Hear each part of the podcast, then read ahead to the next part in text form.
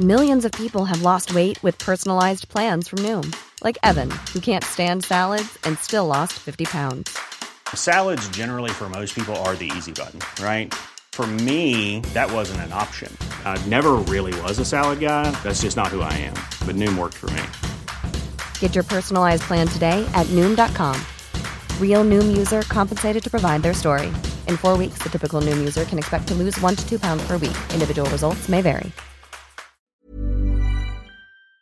Bonjour à toutes et à tous, bienvenue dans le podcast La Sœur. Aujourd'hui, on va parler de différents sujets. On va parler de Jack Paul, on va parler d'un combattant incroyable qui a fait un périple encore plus incroyable pour combattre à l'UFC et de bien d'autres choses encore. Si vous nous regardez sur YouTube, n'hésitez pas à vous abonner parce que oui, la mission Road to 100 G's est pleinement lancée. Donc on compte sur vous, n'hésitez pas à vous abonner, à balancer un pouce bleu, ça nous aide énormément. Et si vous vous posez la question, mais pourquoi porte-t-il des lunettes de soleil? Bah, Je vous invite à regarder le dernier podcast, le dernier podcast où oui, vous êtes entré, vous avez pu découvrir The Rustyverse. Allez, générique. Soit.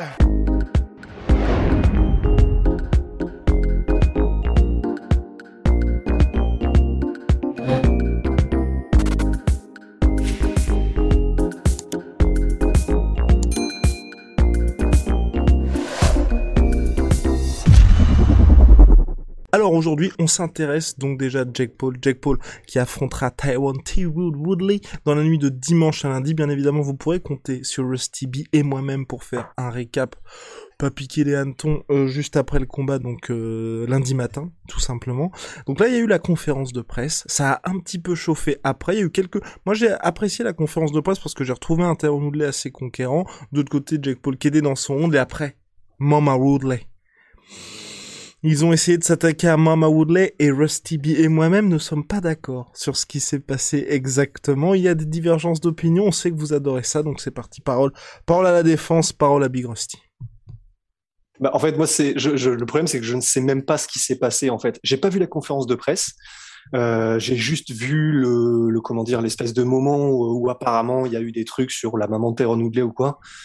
Je n'ai rien compris de ce qui se passait, j'ai rien compris à qui disait quoi. J'ai juste vu euh, la sœur Tyrone Woodley qui s'est posée devant un mec et qui visiblement euh, elle-même en avait gros, mais j'ai rien compris à rien en fait. Donc je je je je, peux même pas dire euh, donner une opinion de quoi que ce soit. J'ai pas compris ce qui se passait, je n'ai pas vu la conf de presse, donc je là je pense que je suis en position inutilité totale en fait. Pour changer. Non, je plaisante bien évidemment. Oui, c'est ça en fait, je trouve à mon sens le gros problème de ce qui s'est passé. N'hésitez pas d'ailleurs à nous dire dans le chat ou sur YouTube ce que vous avez pensé de tout l'après conférence de presse. C'est que tout le monde a expliqué aussi bien sur ESPN, Ariel Elwani, MMA Junkie et d'autres médias que c'était ugly, que c'était dégueulasse ce qui s'est passé même Jack Paul a dit on a peut-être un petit peu dépassé les bornes, je veux bien vendre du pay-per-view, mais aujourd'hui il y avait après que j'ai expliqué à quel point hum, j'étais content que bah, que ce soit que ce soit important de mettre en avant les femmes parce que le Common Event est un combat 100% féminin. Euh, j'ai trouvé qu'on était allé un petit peu trop loin, que les deux camps avaient dépassé un petit peu les limites. Alors on nous l'a dit que là aussi euh, Jack Paul avait dépassé les limites, mais ce qui est dingue, c'est qu'on n'a pas su exactement ce qui s'était passé de part et d'autre. Et le seul moment qui était un petit peu euh, audible tout simplement, donc à savoir après l'incident où Tyrone Woodley échange avec un des membres de la team euh, de la team Jack Paul, les deux sont juste là en train de bah non j'ai rien dit sur ta mère. Donc c'est assez bizarre ce qui s'est passé. On sait juste que les deux étaient extrêmement énervés, c'est tout, et que maintenant, selon toute vraisemblance, c'est devenu personnel. En tout cas moi de à ma petite échelle, hein, je pense que c'est euh, allez quelque chose en plus à mon avis pour faire vendre un petit peu plus de pay-per-view. Ouais, sûrement. Enfin, on aurait envie de dire quand même que la règle implicite, c'est que euh, on touche pas aux mamans, enfin comme euh, comme dirait Fatal Bazooka, tu vois. Mais euh, en fait, maintenant, c'est vrai qu'on a on a beaucoup de mal à discerner ce qui est de la de l'ordre de utiliser n'importe quel moyen pour vendre du pay-per-view parce que c'est l'occasion pour beaucoup euh, de, de, tous ceux qui sont en train de baigner là dans cet événement de devenir riches. Euh, donc je, je c'est très compliqué en fait de faire le tri. Et d'ailleurs, ça, ça, permet de faire une tangente. Je sais pas si elle est, euh, si c'est le moment ou pas, mais sur, euh, tu sais, le, justement, le mec, on est en train de, de dire, euh, les gens sont en train de gagner de l'argent, qui qu'il soit, dans tout ce qui se passe. On pourrait parler justement du gars qui est au Bellator, qui va combattre sur la même carte que Jake Paul, qui est pote avec Jake Paul, et qui a révélé que en deux mois de camp d'entraînement en tant que sparring partner pour Jake Paul, il avait remporté plus d'argent, gagné plus d'argent qu'en six ans en étant combattant pro de MMA, sachant qu'il combattait au Bellator. Alors que son dernier combat au Bellator, il a touché 3000, plus 3000, 3000 pour combattre et 3000 de bonus à la victoire. Ouais, donc euh, bon, sans, sans, faire le génie des mathématiques, euh, sans être le Rainman, tu vois, mais donc ça veut dire que probablement que là, pour deux mois de camp d'entraînement, il touche peut-être, je sais pas, 50 000 ou 60 000, quoi. C'est et, c'était la conclusion donc de ce gars-là qui s'appelle euh, Anthony Pretty Boy quelque chose. Euh, c'était de dire c'est quand même euh, je sais plus quel est le mot exact qu'il a utilisé, mais en tout cas en substance, ça, fait quand même chier que euh, qu'on en soit là au niveau du MMA, quoi. Enfin, qu'on soit obligé d'être sparring partner d'un mec comme Jake Paul pour gagner sa vie enfin, quoi. C'est et c'est vrai que c'est chaud. Entièrement d'accord, Rust. On a Ben qui nous apporte des informations supplémentaires. La team Paul a dit que Woodley n'avait pas de team. Sa mère a répondu But he got his mommy. Et, et, oh. ouais, et, le, et le mec de la team Paul a sorti On n'est pas à la maternelle. Et ça a dégénéré. Oh C'est pour ça? Ouais, c'est pour ça. Bah, y a rien. Ils ont dépassé les limites, Rust. Ils ont dépassé. Ils rien du tout. Ils ont rien dépassé du tout. C'est, mais il y, a rien là. En fait, mais c'est ça le souci, c'est que tu vois, c'est d'un côté, c'est quand même assez intéressant parce que du coup, ça veut dire que là, à partir de littéralement un sandwich ou rien, ils sont partis sur euh, c'est c'est trop, ça dépasse les bornes. Maintenant, c'est personnel. Euh, là, je peux vous dire que ça va prendre une autre tournure. Si c'est vraiment sur ça, ouais, on est pris pour des, on est bon, on est vraiment pris pour des imbéciles, quoi. Wow. Non, mais en vrai, en vrai, si c'est ça, on est, on est pris pour des brouettes, là. Wow, wow, wow, wow, wow, wow, wow. Il se. Wow, Rusty. Non, mais oui, non, mais je suis entièrement d'accord avec toi. Ils sont peut-être un petit peu surréagis par rapport à ce qui avait été dit. En Bah tout oui. cas, il y aura bientôt la pesée. Une occasion supplémentaire pour que les tensions un petit peu augmentent et puis que ce soit un véritable succès en pay-per-view. Ouais. Qu'est-ce qui se passe, Rust? Ben non, mais je suis juste. euh, Attends, on va, on va de toute façon. Heureusement, on va passer à des nouvelles qui sont euh, un peu plus intéressantes et plus réelles. Mais euh, bah, du coup, vu qu'on découvre là tous ensemble, euh, enfin disons toi et moi, parce que du coup c'est l'auditeur qui a eu l'information, mais euh, si effectivement c'est ça, c'est ridicule quoi. Parce que en plus, limite la répartie est pas mauvaise de dire bah, on n'est pas à la maternelle. Ce que dit la maman de, de Petit Wood, c'est rigolo, c'est mignon, mais dans, dans aucun des cas là, on est en mode, euh, enfin, euh, je brûle ton drapeau et euh, ta femme, je vais lui faire des trucs quoi. Enfin, c'est là, c'est juste mignon quoi. Enfin bref. particulier. Enfin bref, est-ce Oui. que ça se passe toujours bien là le live dans le chat? Parce que je sais pas, mon ordinateur m'envoie des signaux assez contradictoires. Les appels à l'aide. Euh, on a Anderson qui nous dit bien parler, Russ, c'est abuser le combat. C'est pas censé être juste un service qu'on nous vend, c'est tout un art. Ils sont en train de ridiculiser cet art avec de la fausse bagarre bête et méchante. C'est nul. Ouais, parce que c'est bête là, c'est vraiment euh, bon. Et là, je, suis sûr qu'on va se faire arracher. De toute façon, quand on parle de Jack Fall, on, on se fait arracher euh, quoi qu'il arrive. Mais disons là, je pense que c'est encore plus bête que ça n'aurait pu l'être, que ça ne l'était par les différentes déclarations. Enfin là, en fait, c'est même pas juste. On nous vend, euh, comme dirait Cindy Diaz était parmi nous. Enfin, il, il est quoi, parmi nous, mais je veux dire, Cindy Diaz était là. Il dirait, euh, on nous vend des wolf tickets, c'est l'expression en anglais, pour dire qu'en gros, on nous prend pour des imbéciles. Bon bah là, c'est une chose de faire un combat de cirque, c'est une chose de faire un combat de cirque, c'en est une autre de s'inventer littéralement des soucis à partir de rien. Quoi. Oh, j'en peux plus. Moi-même, j'ai peut-être un peu déconné. là. si Nick Diaz était toujours de ce monde. Euh, ouais. En tout cas, Nick Diaz qui revient fin septembre prochain. Ah ouais. Voilà. D'ailleurs, en parlant de, en parlant de ça, on a besoin de vous dans le, dans le chat et sur YouTube. N'hésitez pas à nous dire. On se pose la question de refaire une nuit blanche la sueur. Donc, en fonction de vos retours, peut-être que ça se fera ou non. Donc, n'hésitez pas à nous dire. Ce serait à Paris, en tout cas. Ce serait à Paris, bien évidemment. Vous le savez actuellement, il faut le pass sanitaire. Donc, il faudra le pass sanitaire pour participer à ça.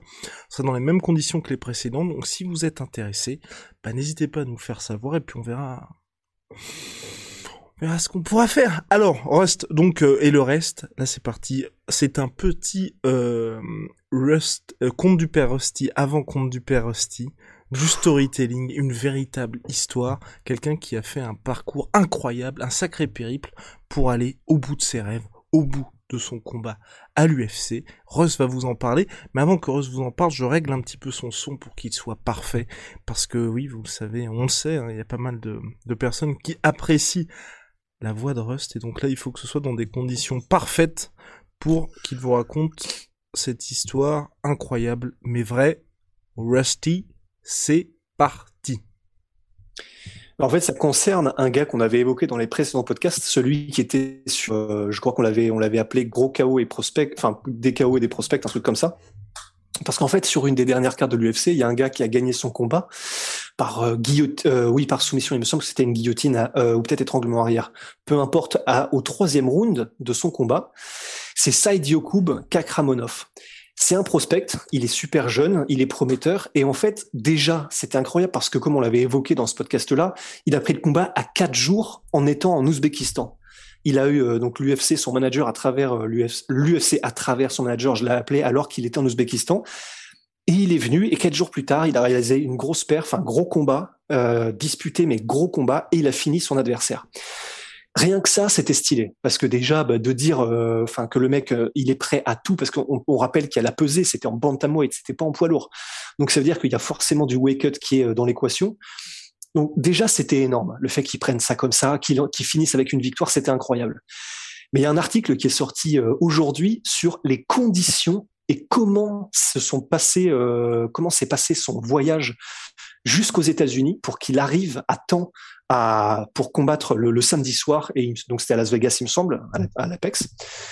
Et c'est complètement délirant. En vrai, c'est vraiment une histoire. Enfin, franchement, tu, peux limite le scénariser euh, pour un truc avec Tom Hanks ou je sais pas trop quoi. Euh, je sais même pas pourquoi Tom Hanks, mais euh, vraiment, ce serait, ce serait à la limite du, crédible, quoi. En gros, à la base, il est ouzbek, du coup, euh, Saïd mais en fait, il vit et il s'entraînait depuis des années déjà aux États-Unis. Il était, il avait fait plusieurs villes, euh, il me semble, il y en avait en Californie, il est allé dans l'Illinois, etc. Et en fait, sa carrière était un petit peu entre deux eaux et euh, lui-même disait je croulais sous les dettes. C'était extrêmement compliqué pour moi de me maintenir à flot.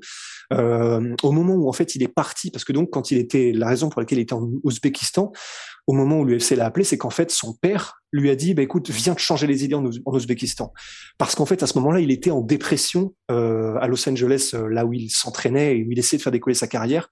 Il vivait dans un appart où il n'y avait pas de meubles parce que pas assez de thunes. Il était, euh, il il dormait sur un tapis avec juste un oreiller. Il venait de se faire tirer un, je sais plus quelle partie de sa voiture. Donc en gros, enfin vraiment, mais tu sais, comme dans Astérix, le ciel lui est tombé sur la tête limite. Et en gros, il était, il était en dépression, il était en mode, mais putain, enfin, j'espérais le rêve américain, machin et tout. Et là, en fait, je me rends compte que j'y arriverai jamais, c'est pas possible, machin. C'était très compliqué pour lui. Son père l'appelle, lui dit, écoute, viens, viens en Ouzbékistan, viens te ressourcer, machin. Euh.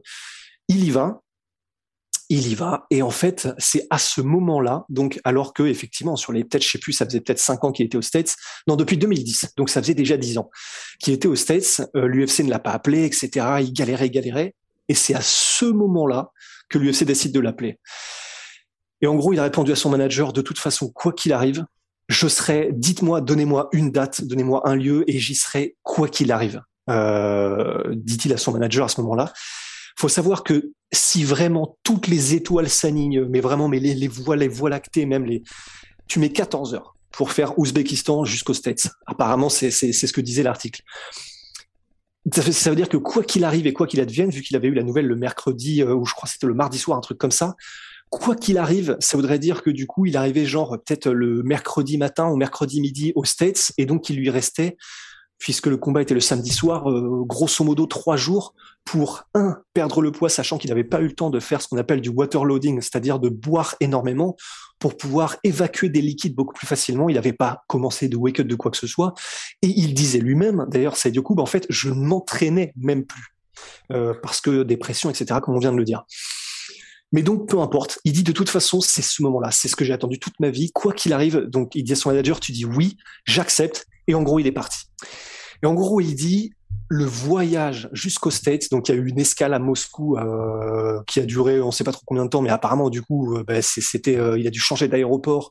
Et pendant qu'il change d'aéroport, mon cher Rust, je suis entièrement d'accord. Je me permets, je me permets de couper Rust dans sa folle envolée parce que là c'est passionnant, c'est absolument passionnant. On a des réactions dans le chat qui nous qui nous disent waouh c'est The Wire, c'est c'est un truc de fou ah cette bah, histoire. Encore, et, et, vous ne connaissez pas la fin.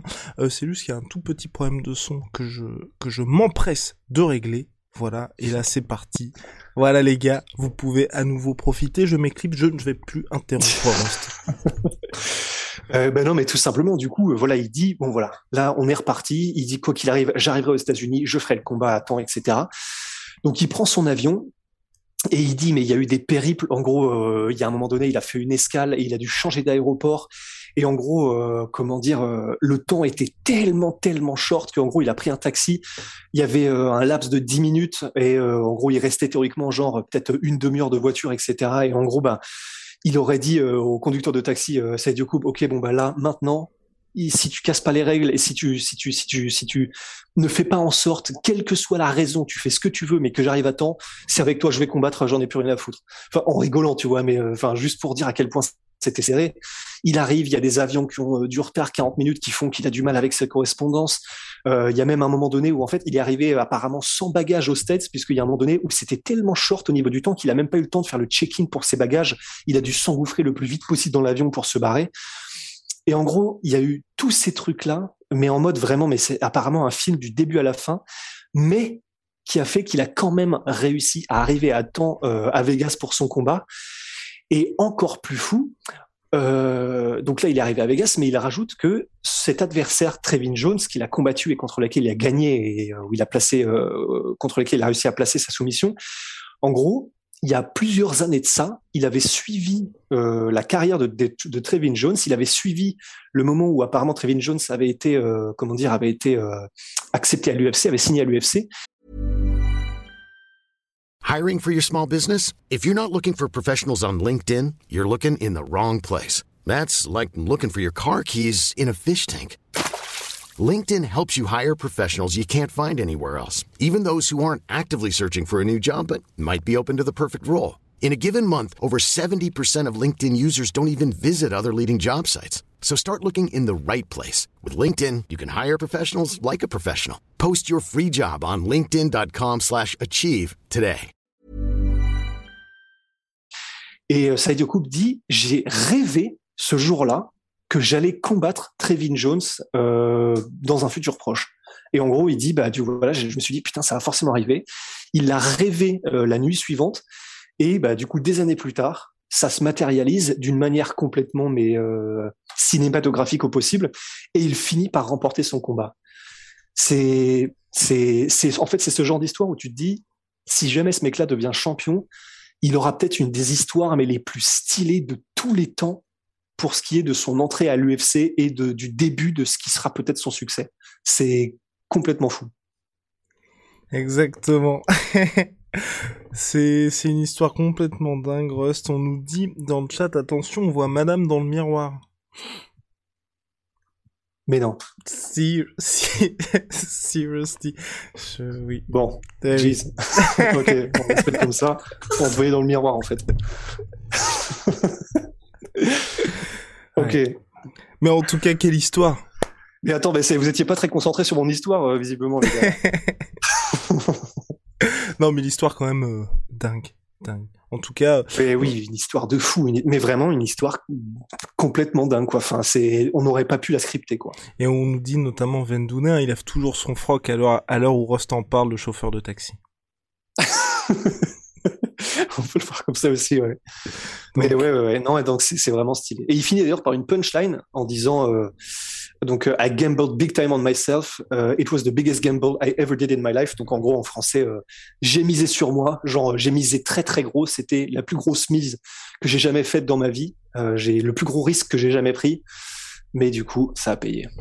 C'est absolument incroyable. Franchement, et, rien que pour ça, c'est cool parce que là, j'ai juste envie de suivre sa carrière et je vais mais je vais comment dire en français, je sais pas, mais je vais le suivre et le, le purée, je l'ai pas. Cheer. Gonna cheer Le him. soutenir, le supporter. Et le soutenir, le supporter de toutes mes forces, juste parce que j'ai envie que ça fasse une belle histoire jusqu'au bout, tu vois. Eh ben, mais rendez-vous compte, parce que honnêtement, c'est les gens ne se rendent pas compte, mais c'est vrai que quand quand Rust suit quelqu'un de toutes ses forces, c'est ça, ça change des carrières, ça change des carrières. Honnêtement, peut-être que si Rust n'avait pas suivi Cyril Gann de toutes ses forces, il ne serait pas là où il est aujourd'hui. Ah bah ça, oui, mais je, je pense qu'on peut m'attribuer son succès. Non mais bref, mais, mais comme quoi, c'est ce qui fait mine de rien la beauté du MMA, c'est qu'il y a tellement d'histoires comme ça qui sont passionnantes.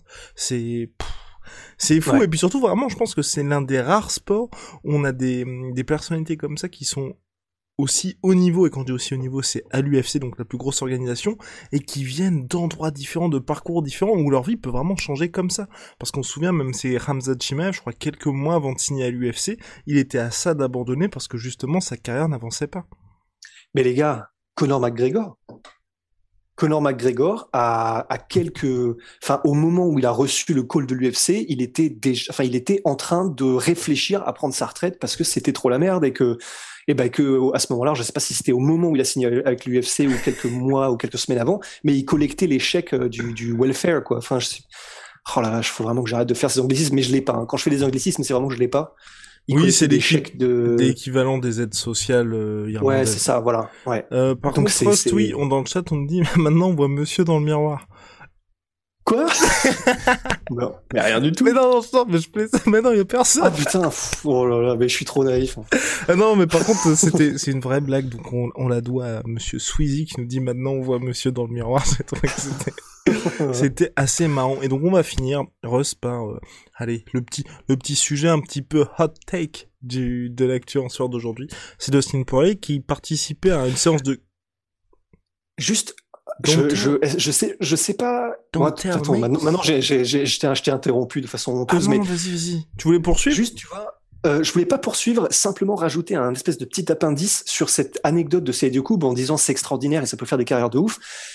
Mais on peut aussi citer un truc, parce que bon, bah, on se doit de le dire, euh, que tu m'as dit juste avant qu'on commence le live par rapport à un gars qui était censé affronter Jack Shore.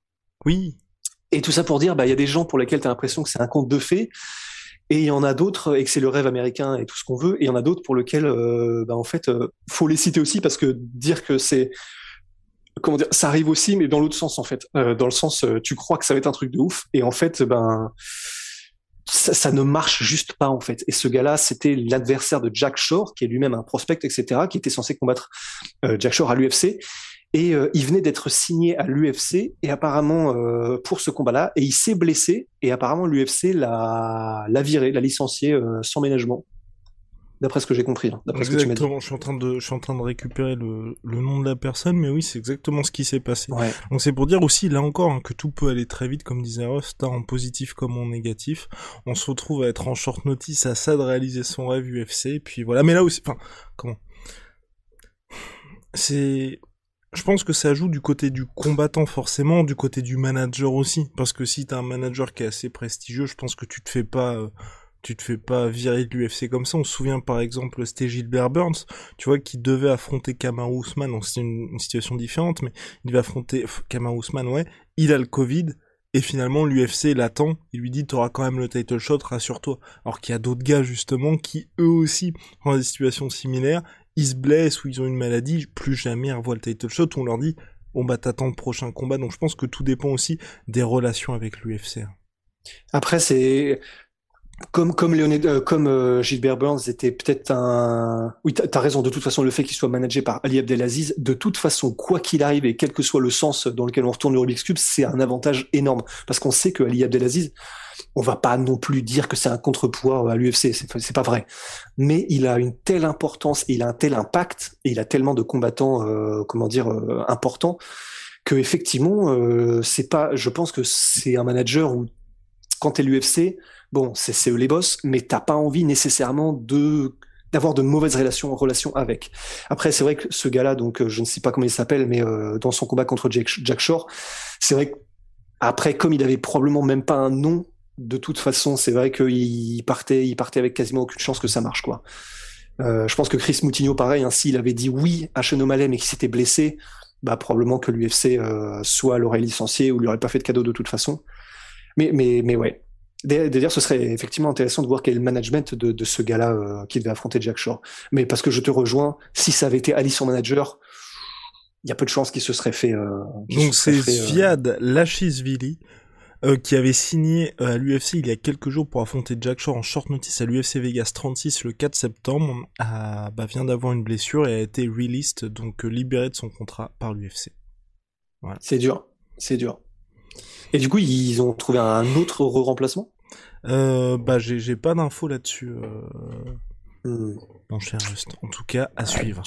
Donc le dernier sujet, donc c'était euh, Dustin Poirier qui avait participé à une petite séance de Q&A, questions-réponses donc avec euh, Laura Sanko, je crois, euh, d'ESPN, et euh, on lui avait posé la question. Alors est-ce qu'après euh, avoir remporté la ceinture lightweight de l'UFC, il se lancera à la conquête du titre welterweight? Et il a dit oui, bien sûr, je le ferai. Donc on se pose la question, Rust. Dustin Poirier contre Kamar Ousmane ou Colby Covington, qu'est-ce que ça pourrait bien donner Est-ce réaliste ou non Sachant qu'en plus là, je trouvais ça assez intéressant, c'est qu'enfin, vous savez, les combattants, c'est assez rare qu'ils s'expriment sur leur poids hors combat, le fameux walk mhm. around weight, où ils en parlent que une fois qu'ils ont terminé leur carrière de MMA. Il y a Tyrone Woodley qui s'est exprimé à ce sujet-là euh, il y a quelques jours euh, au micro de Morning Combat. Il disait qu'effectivement, quand il était champion, il se trimballait donc en hors poids training camp, il était à 93 kilos. non, mais... 93 kilos? 93 kilos, renouvelé. Donc euh, je pense qu'à mon avis, Cameron Ousmane est dans ces eaux-là. Dustin Poirier a expliqué que lui était chaud pour monter, mais qu'effectivement, je crois qu'il dépasse pas les 86 kilos ou quelque chose comme ça. Donc, euh, qu'est-ce que tu penserais d'un Dustin Poirier contre Cameron Ousmane ou Kobe Covington? Est-ce que ça t'intéresse? Et surtout, hein, en préambule, il convient quand même de dire que Dustin Poirier a toujours dit qu'il aimerait un jour ou l'autre combattre chez les moins de 77 kilos. Ben, ce serait ce serait intéressant. On l'avait évoqué un petit peu dans le dans le podcast précédent. Ce serait ce serait intéressant. Enfin, avoir déjà. Ce, serait cool que d'abord il valide parce que c'est un nom et c'est un des meilleurs lightweight de tous les temps, mais il n'est pas encore champion. Il a été intérimaire, mais il n'est pas encore champion euh, undisputed. Donc déjà, ce serait intéressant qu'il valide le la ceinture. Et s'il la valide et qu'il décide de monter tout de suite, bah, carrément, ça peut être intéressant. En fait, c'est vrai que euh, voilà, il avait dit euh, Dustin Poirier qu'il était à 176 pounds euh, le jour de son combat contre Max Holloway. Et apparemment, c'est, je crois, c'est genre 80 kilos, un truc comme ça, ouais 79, un truc comme ça. Et, et apparemment, en, nature, en poids naturel, il est, comme tu l'as dit, aux alentours de 86 kilos. 86 kilos. S'il combat en welterweight, effectivement, ça fait un bon petit weight cut déjà quand même il serait pas forcément, euh, je pense, désavantagé au niveau de la puissance ou quoi, parce que s'il fait bien sa montée, je pense que 86 kilos, c'est à mon avis euh, ce que pèsent euh, les Jorge Masvidal, ce que pèsent les Cowboys Cerrone quand ils sont hors training camp aussi. Donc ça veut dire que c'est euh, voilà, tu peux très bien euh, être en welterweight et avoir ce avoir ce gabarit-là, ce, ce poids-là en dehors du combat. Et la raison pour laquelle je les cite, c'est parce que à l'inverse, tu as des gars effectivement comme Tyron Woodley, donc tu l'as dit, qui sont à 93 kilos, des gars comme Ousmane qui à mon avis sont dans ces eaux-là aussi. Donc euh, et qui eux en plus du coup surtout Kamaru Ousmane, ça, ça ça joue ça joue beaucoup quoi. Enfin c'est c'est un rocher, que ce soit en lutte ou que ce soit dans sa manière de striker. Il, voilà, il, il, l'aimait quoi, le, quel que soit le poids qu'il a le jour du combat, il l'aimait dans chacun de ses jabs quoi. Ce serait intéressant. En plus contre Colby Covington, euh, il y, a déjà un passif. Les deux sont euh, pas timides lorsqu'il s'agit de s'exprimer euh, sur l'un ou sur l'autre. Il y a déjà du bif par rapport à ce qui s'est passé à ATT, à l'American Top Team. Donc il y a des combats intéressants. Stylistiquement, ce serait intéressant aussi. Oui, oui, moi je suis, je suis très chaud. Quoi. En fait, j'ai un peu du mal à en parler parce que c'est là, ce serait vraiment littéralement mettre la charrue avant les bœufs, quoi, parce que il est pas encore champion. Mais euh, mais ce serait intéressant. On a moi la box 75 qui nous dit déjà septembre 2022 Dustin Poirier versus Colby Covington pour le titre des welter. Hmm. Ah, ça veut dire que oh, I see what he did there. Ok, ok. Donc ça veut dire qu'on en connaît un qui voit Kamaru se faire détrôner euh, très bientôt, quoi. Hot take, hot take. Bah, en tout cas, c'est possible. là, il y a Clément Dia aussi fidèle parmi les fidèles Clément. Euh, S'il arrive à avoir les deux ceintures, pensez-vous qu'il serait capable de retourner en featherweight pour avoir les trois ceintures et être le premier à faire ça? Je pense oui en featherweight en hein, parce que faudrait qu'il s'arrache une. Ouais, ouais, non. Ouais, non, c'est clair, c'est clair. Bah, en fait, c'est, la raison pour laquelle il est monté en lightweight, c'est que vraiment, il était obligé de se dessécher, mais euh, d'une manière qui n'est absolument forcément pas saine. Et euh, ouais, ce serait euh, de monter d'une catégorie pour redescendre ensuite deux catégories en dessous. Ça paraît, euh, en étant monté en âge et en ayant habitué son corps à un certain gabarit euh, hors combat, ça me paraît, ça me paraît fou. Ça me paraît complètement fou. Ouais. À la limite, tu sais, enfin, je le vois presque monter en middleweight s'il faut à un moment donné plutôt qu'aller en featherweight, quoi. En tout cas, à suivre, mon cher Ross. Moi, personnellement, Dustin Poirier, je pense qu'il aurait sa place chez les welter, mais j'aimerais vraiment bien, pour le coup, tu vois, le voir passer par une case intermédiaire. Pourquoi pas Ned Diaz Pourquoi pas Nick Diaz Mais vraiment le précipiter directement face à Kamaru Usman ou même à Colby Covington, je trouve que la marche, enfin la marche est, la marche est trop haute et c'est c'est un petit peu trop court-termiste à mon goût, dans le sens où s'il s'impose, bah il a déjà fini le jeu en welter, donc qu'est-ce qu'il peut bien faire d'autre?